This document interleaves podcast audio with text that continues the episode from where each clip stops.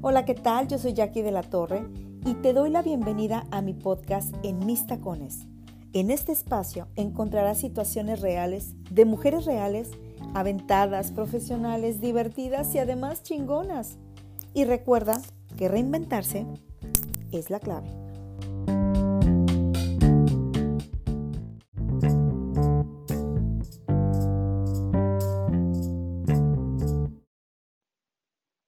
¿Qué tal? Yo soy Jackie de la Torre y estoy muy contenta de poderlo recibir nuevamente en mi podcast, en mis tacones. Y si es el primero que escuchas, pues bienvenido. Espero que te guste este espacio. Aquí platicamos historias de mujeres reales, divertidas, fregonas, chingonas y que además son súper profesionales.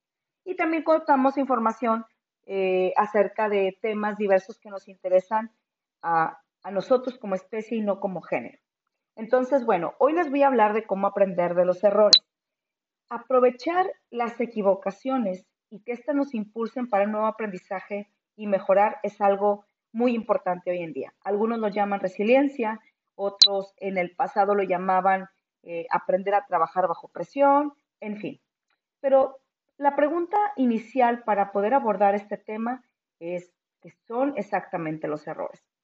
El término error hace referencia a la acción de haber realizado algo de una manera indebida o de alguna acción imprudente que se genera momentos incómodos como consecuencia.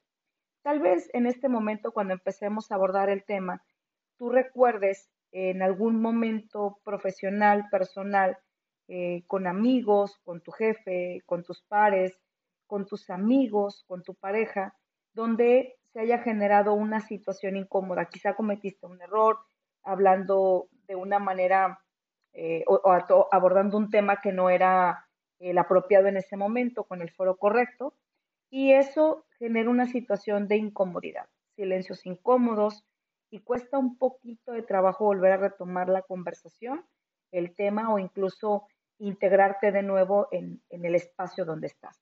Sin embargo, hay algo muy importante que me interesa recalcar en este punto. Los errores tienen en común que son accidentales, que son involuntarios. Jamás se podría cometer un error de manera voluntaria. Eso sería eh, tomar alguna acción con alevosía y ventaja y con un objetivo eh, debajo del agua o con un objetivo en particular que traemos debajo de la mano. Y eso sería eh, tanto como una, como una paradoja. Así que por lo pronto en este momento quítate de culpas, túmbate de rollos, porque si has cometido un error, esto no significa que haya sido de una manera eh, voluntaria o provocada. Otro aspecto común de los errores, y es quizá el más importante, es que detrás de cada uno de ellos se esconde la oportunidad de conseguir un valioso aprendizaje, internalizando en por qué nos hemos equivocado y cómo podemos crecer.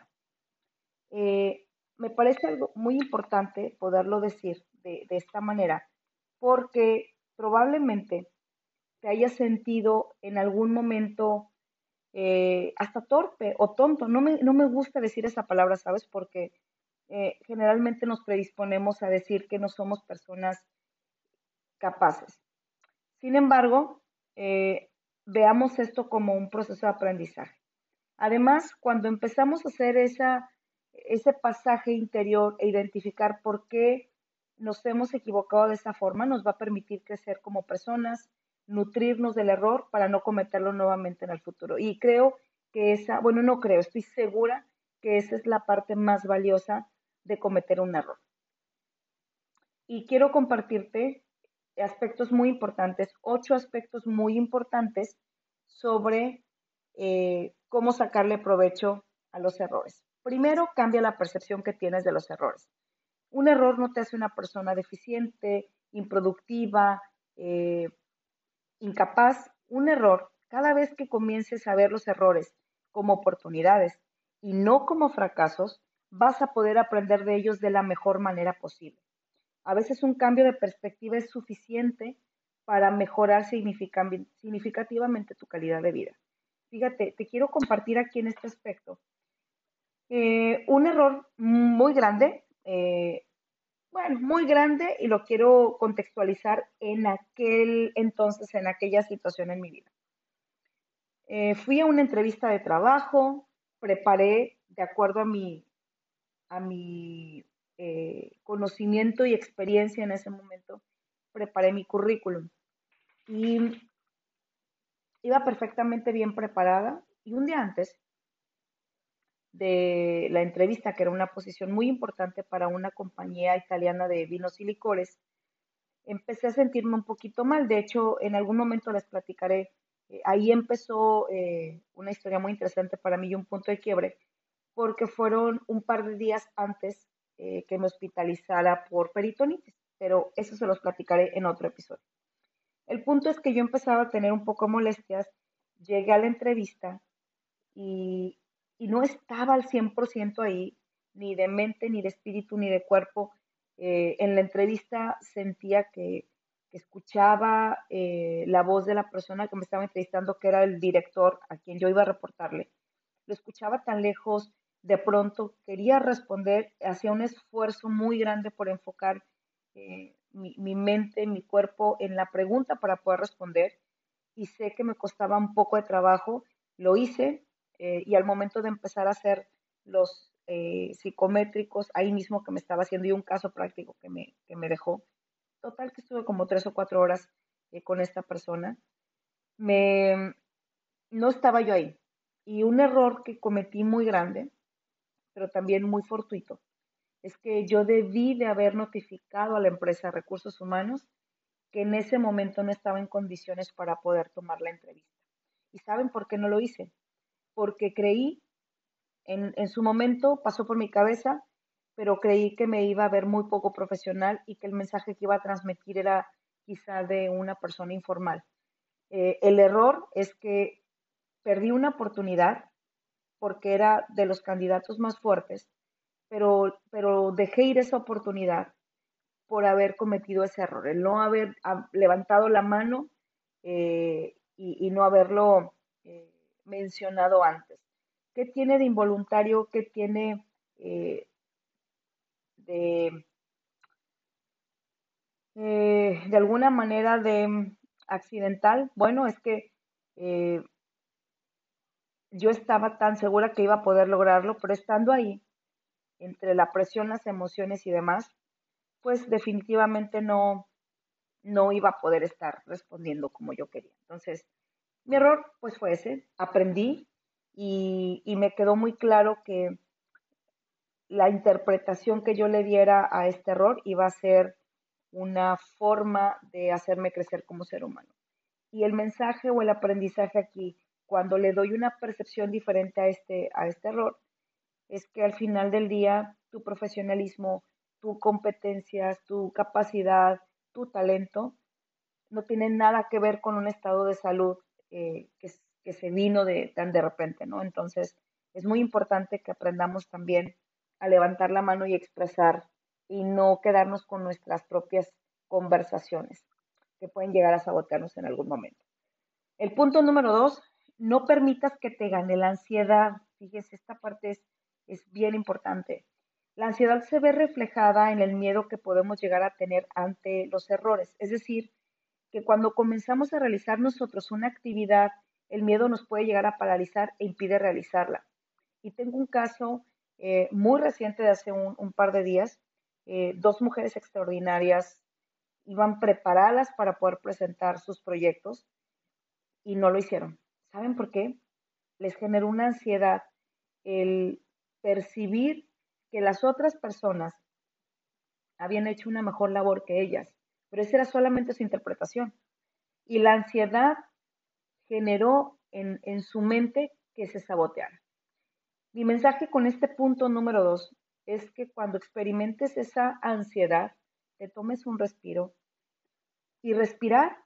Y cuando digo tómate un respiro o cuando decimos tómate un respiro, de hecho hay una marca eh, que lo menciona, tómate un respiro, cómete un sneakers. Yo quiero quedarme con ese tema del respiro. La respiración es bien importante. Cuando nosotros no nos damos ese espacio para respirar, para analizar, para pensar, eh, no estamos oxigenando nuestro cerebro y no nos permite calmarnos y estar tranquilos para poder tomar decisiones o actuar de una manera eh, más apropiada. Y y hay un, hay un episodio que escuché eh, hace ya una semana más o menos, que es una entrevista que, le hacen al Señor de los Hielos, que se llama eh, Juan Pablo. Juan Pablo van a encontrar este episodio en, en el podcast de Cracks con Oso Traba, pero Juan Pablo habla de cómo em, el meditar, el hacer las respiraciones adecuadas, le da esa tranquilidad a tu cuerpo para que puedas eh, llevar una calidad también de vida. Entonces, eh, estamos tan acostumbrados, y eso me llama mucho la atención, estamos acostumbrados a respirar de una manera tan acelerada y no profunda ni pausada, que finalmente como el cuerpo es una máquina perfecta y lo hace de manera eh, automática, no estamos conscientes que nuestra respiración no es de la mejor manera. Entonces, bueno, les dejo aquí como tip que, se metan a buscar ese, ese episodio del podcast de Cracks con nosotras. Entonces, punto número dos, no permitas que te gane la ansiedad. Esto nos puede llegar a paralizar y, generalmente no nos permite tomar acciones.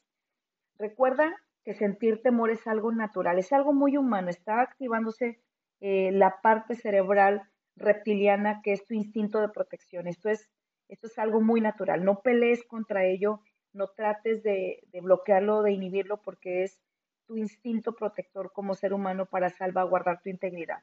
No permitas que eso te paralice. Confía en tus capacidades. Cuando empieces a experimentar esta ansiedad, este temor, ese sudor frío, esa aceleración del pulso, céntrate en lo que sabes de lo que eres capaz. Esta parte es importante y es practicarlo todos los días, mentalizarte todos los días. Recuerda que tus pensamientos se convierten en palabras, tus palabras en acciones y tus acciones se convierten en hábitos. Y los hábitos determinan tu presente, tu futuro y todo lo que venga. Entonces, cuando sientas que la ansiedad está llegando a tu cuerpo, simplemente enfoca tus pensamientos a confiar en tus capacidades. Realiza las actividades tal cual las sabes hacer aunque no estés libre de imperfecciones. Nadie es perfecto y no buscamos ser perfectos. Es maravilloso como somos, maravilloso aprender de nuestras equivocaciones y de nuestros errores. Me voy con el punto número tres. Regula el nivel de tu autoexigencia. Este punto eh, se refiere a que en ocasiones somos demasiado perfeccionistas y hablo y eso tiene que ver con el punto. El tratar de ser perfecto nos puede llevar a una visión distorsionada de nuestra propensión a hacer las cosas mal y no nos permite que saquemos el aprendizaje de nuestros errores. Fíjate muy bien. Todavía hay un poquito más sobre este punto. Pero en ocasiones, el más mínimo detalle, el no ponerle una coma, el no poner las cosas alineadas en tu escritorio que queden de manera perfectas, que las puedas medir con una regla y no se movió ni un milímetro, eso es llevar el perfeccionismo al extremo. Esto no está peleado con la mejora continua, esto no está en discusión con un tema de buscar hacer las cosas cada vez eh, de una manera mejor, óptima, eh, de ser mejor ser humano. Eso no está peleado con este punto. Sin embargo, el caer en esos extremismos nos puede provocar el punto número dos, ansiedad y ya no estás disfrutando lo que haces, estás cuidando que las cosas se hagan de la manera perfecta. Y la vida no se trata de cuidar que todo salga perfecto, la vida se trata de disfrutar. Y estamos hablando que cometer errores es algo involuntario y es humano y son circunstanciales. Cuando tenemos una actitud de perfeccionismo extremo y no toleramos las equivocaciones, como consecuencia este comportamiento nos va a hacer que evitemos pensar en estas actividades. Como no me quiero equivocar y lo quiero hacer perfecto, entonces evito hacerlo. Como no me siento cómodo y puedo cometer errores en ciertos grupos de personas, en ciertas situaciones, quizá no sé cómo tomar los palillos para comer sushi o tal vez no sé eh, mucho de vino, la copa la agarro por el cuerpo de, no por el tallo de la copa, la agarro por el cuerpo completo de la copa, eh, no sé cómo eh, mover adecuadamente la copa para que pueda abrir el vino, no conozco varietales, entonces no voy. Y fíjate de cuánto te estás perdiendo de experiencia. Yo no soy experta en vinos, me encanta. Y sabes, siempre en mi casa tengo vinos porque me encanta probar y vivir esa experiencia. Yo no soy sommelier. En algún momento seguramente estarán mis planes, por ahora no. Pero mientras te cuento esto, yo estoy tranquilamente, y fíjate, esto, esto cayó perfecto para poderlo platicar. Justo estaba por servirme el vino en una copa, la última copa que tenía, porque déjame decirte que a veces soy un, un poco descuidada y de pronto o en el fregadero los trastos se quedan las copas abajo, en, en una copa, y así se me han ido quebrando algunas. Pero bueno, tenía la última copa, justo la agarró del tallo no sé si estaba muy frágil, se rompió. Y dije, bueno, yo no me voy a perder de hacer este episodio y tomarme, como ya algunos saben, los que ya tienen tiempo escuchando mi podcast, a mí me encanta, le he tomado un cariño al vino blanco, específicamente al, chardonnay. Entonces dije, bueno, voy a tomar un vaso normal, me voy a servir mi chardonnay y voy a imaginar que estoy tomando una copa. Entonces mientras hago este episodio y lo comparto contigo, no pasa nada. No es perfecto tenerlo en un vaso, pero el vino es vino y a lo mejor los expertos me van a decir, no, no sabe igual, es que la copa tiene tal. Probablemente sí, pero en este momento lo que quiero es compartir contigo este episodio, grabarlo y también disfrutar de una buena copa de chardonnay. Entonces, bueno, eh, hablando del tema del perfeccionismo extremo, eh, algunos Em, consejos que te puedo dar al respecto es que aprendas de los errores más complejos. No siempre resulta fácil dejar, sentir, dejar de sentirte mal ante la idea de crear algo con ciertos defectos, pero vayámonos a algo que me gusta muchísimo y, que para mí ha sido algo muy importante enseñarle a mis alumnos. Vete con el producto mínimo viable. A lo mejor a la primera no vas a tener producto perfecto, pero si tienes un producto mínimo viable, y no lo digo yo, lo dicen los expertos en el tema de administración, just do it. Porque si te la vas a pasar esperando hasta que salga perfecto, tal vez nunca va a cubrir tus expectativas de perfeccionismo extremo. Entonces, regula tu nivel de autoexigencia. Punto número cuatro. Emplear nuevos aprendizajes. Utiliza el conocimiento que has adquirido durante estas equivocaciones pasadas de una forma que te permita aprender a cómo mejorar. Además, puedes seguir aprendiendo. Los errores son la fuente empírica de mayor aprendizaje. Te puedo decir que podemos citar a varios científicos con los cuales hoy nosotros debiésemos estar agradecidos porque tras una equivocación, error, error, error, lograron darnos eh, inventar eh, la luz, eh, hablar de, de la ley de la gravedad y de tantos otros temas que hoy nosotros estamos disfrutando de una manera tan simple. Contratas el servicio de luz, mientras lo estés pagando cada periodo que te facturan, tú vas a tenerlo, salvo que haya un incidente y que la luz se vaya. Pero imagínate cuánto tiempo les llevó para poder llegar a proveer de luz para, el mundo, para la gente, para la sociedad, cuando antes se utilizaban velas. Seguramente tuvieron que pasar eh, por varios errores y aprender de ellos, pero ve, hoy tenemos grandes cosas y empezaron con un producto mínimo viable. Importante también es que veamos estos errores como una escalera. Conforme se van presentando los errores y aprendemos, estamos creciendo nuestro marco de referencia y nos permite aprender y subir un eslabón más. A medida que subimos estos eslabones o estos peldaños, debemos ir subiendo poco a poco a los demás, aprendiendo algo nuevo cada vez que nosotros damos un paso. Y veamos como una escalera infinita donde cada vez podemos llegar un poquito más alto y más alto y más alto. Cuando volteas hacia atrás y ves aquellos pequeños errores que en su momento los veías gigantescos, vas a notar que realmente fueron muy pequeños, pero te dejaron grandes aprendizajes. Me voy con el punto número 5. Enfócate en el presente. Una de las principales limitaciones de nuestro aprendizaje es mantenernos anclado al pasado. Y hay una analogía importante. Si nosotros, si te subes a, tu auto, podrás ver que tienes eh, y va a sonar muy simple y muy burdo lo que te voy a decir, pero enfrente de ti tienes el parabrisas, que es mucho más grande que el espejo retrovisor. Y tu espejo retrovisor dice que los objetos que se ven a través del espejo retrovisor pudieran parecer más cercanos o más grandes de lo que realmente son. Y si tu espejo retrovisor es más pequeño y da una vista atrás y tu parabrisas es más grande, es porque el pasado y los errores del pasado son mucho más pequeños de todo lo grande que te espera enfrente. Entonces, no te ancles en el pasado. Debemos de cambiar el pensamiento acerca de la equivocación y de cómo nos equivocamos en el pasado. Nosotros no somos, nuestro pasado no, no determina nuestro presente ni nuestro futuro. Solo y solo si tú estás anclado en el pasado y no rompes con ese paradigma, no rompes con ese pensamiento, no rompes con ese contrato de volver a tropezarte con la misma piedra y cometer el mismo error. Porque si lo vuelves a cometer es que no has aprendido nada. Y de esto se trata la vida, que los errores te permitan ir aprendiendo con el paso del tiempo. Me voy con el punto número 6. Evita actuar precipitadamente. Actuar de manera precipitada puede llevarnos a cometer errores.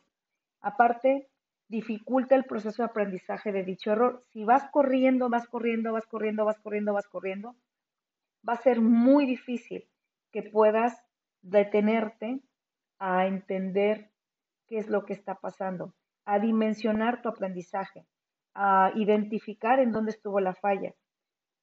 Sé que muchos vamos deprisa y más cuando estamos muy jóvenes queremos correr, correr, correr, correr.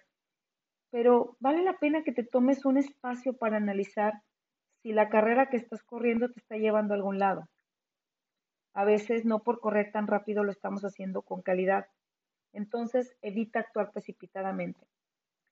Ten en cuenta que cuando actuamos de esta manera, no evaluamos adecuadamente los motivos que nos llevamos a incurrir en la equivocación y probablemente volvamos a cometer el mismo error más de una vez solamente por no detenernos un momento. Punto número 7. Sé autocrítico.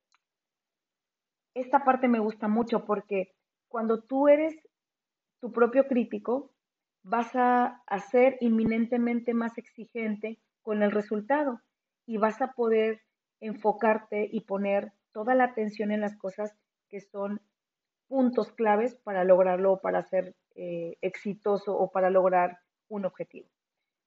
La autocrítica siempre es muy saludable y es indispensable para aprender de nuestros errores. Además, cuando alguien llega de fuera y te, lo, te hace una crítica, no, no me voy a meter en el rollo si es constructiva o destructiva. Finalmente llega una crítica. Estás más abierto, dispuesto y es menos doloroso y tu proceso de duelo para aceptar o escuchar una crítica, escuchar es la palabra correcta, escuchar una crítica, eh, estamos más abiertos a, porque tú ya eres crítico de ti mismo.